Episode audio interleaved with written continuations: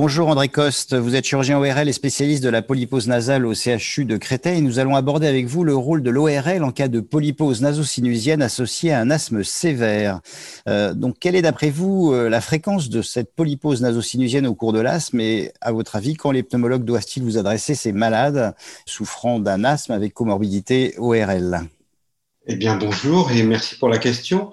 Alors, à la première partie de la question sur la fréquence de la polypose dans l'asthme, Malheureusement, je n'ai pas l'habitude de voir les choses sous cet angle-là. Moi, je les vois sous un angle ORL. Et par contre, je peux vous dire que 40% des patients que je suis pour une polypose nasosinusienne, et c'est un chiffre qui est corroboré par la littérature, ont un asthme associé. D'où l'importance de la collaboration avec les pneumologues dans le sens ORL pneumologue. Et là, la deuxième partie de votre question, c'est dans le sens pneumologue vers ORL. Je pense que tous les pneumologues qui ont affaire à des asthmes sévères euh, font dans leur checklist la revue des comorbidités et s'ils ont un signe d'alerte sur l'association d'une pathologie ORL à leur asthme, alors ils peuvent utiliser l'interrogatoire, déjà c'est pas mal, parce que s'il y a une obstruction nasale et surtout des troubles de l'odorat, il faut penser à une polypose. Et dans ce cas-là, il paraît important que les pneumologues adressent les patients à un ORL qui s'intéresse à cette pathologie pour en faire l'expertise et intégrer la polypose dans le schéma thérapeutique d'ensemble. Alors, quelles sont les indications et les buts de la chirurgie en cas de polypose nasosinusienne invalidante euh, quand elle est associée à un asthme sévère et en particulier, euh, peut-être un petit mot sur les risques de récidive? Alors, si on prend les choses du point de vue de l'asthme, malheureusement, on risque de décevoir euh, nos, nos, auditeurs pneumologues. Il ne faut pas opérer les gens qui ont une polypose et un asthme pour avoir comme objectif d'améliorer l'asthme. Par contre, il faut avoir pour objectif d'améliorer la qualité de vie de ces patients, qui est tout à fait déplorable du fait de leurs troubles du sommeil liés à l'obstruction nasale, de leur écoulement, de la gêne sociale, de la gêne professionnelle, puis aussi, surtout et beaucoup, les troubles de l'odorat. Donc, quand on a une polypose qui est invalidante avec des symptômes qui sont lourds à porter pour le patient, et qu'on a bien vérifié que l'observance du traitement médical était correcte sur plusieurs mois, se pose la question d'une chirurgie dont les buts vont être d'améliorer les symptômes, un, par là même d'améliorer la qualité de vie, et de, nombreuses publications nous montrent que c'est le cas. Et puis aussi, il y a quand même une dimension qui est importante, de réduire le poids de la corticothérapie orale, que c'est des patients qui souvent prennent des corticothérapies orales pour leur asthme sévère, mais ils en prennent aussi beaucoup pour leur nez, et les doses cumulées annuelles euh, deviennent importantes avec toute la iatrogénie que ça suppose. Donc le but, c'est diminuer le poids de la corticothérapie orale, améliorer le contrôle local de la maladie en permettant l'accès des corticoïdes locaux aux fosses nasales et au sinus, ce qui n'est pas le cas quand la polypose est très développée et qu'elle résiste au traitement médical.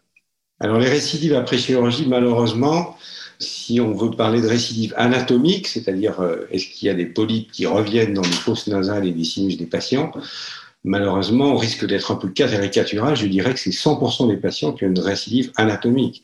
La chirurgie ne prétend pas guérir cette maladie, elle n'est qu'une étape dans le traitement. Par contre, si on s'intéresse aux récidives symptomatiques, celles qui vont faire que, après un certain laps de temps, le patient va être à nouveau en échec thérapeutique, et là, on sait que euh, à peu près 20% des patients à 5 ans d'une chirurgie vont être un jour réopérés euh, dans l'état actuel de la chirurgie euh, et des traitements médicaux actuels. Donc, vous voyez que ça représente un chiffre important, 20% des patients à 5 ans qui vont être réopérés parce qu'ils ont une récidive suffisamment symptomatique pour faire reconsidérer une chirurgie. On voit que c'est une stratégie sur le long terme. Quelles sont les perspectives du traitement d'une polypose nasosinusienne récidivante quand elle est associée à un asthme sévère? Alors les perspectives sont réjouissantes qu'elle soit associée à un asthme sévère ou qu'elle ne le soit pas d'ailleurs, puisque sont arrivés depuis plusieurs années dans le traitement de l'asthme ce qu'on appelle les biothérapies, les thérapies ciblées sur des molécules clés de l'inflammation. Et il se trouve que les molécules clés de l'inflammation de la polypose nasosinusienne sont les mêmes dans le registre du TH2 que les molécules clés de l'inflammation de l'asthme.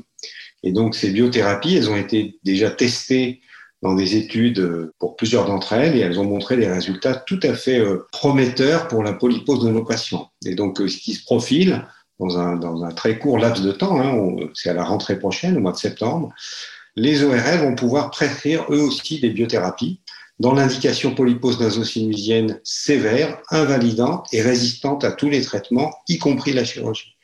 Donc c'est très porteur d'espoir pour nos patients et puis bien sûr pour nous.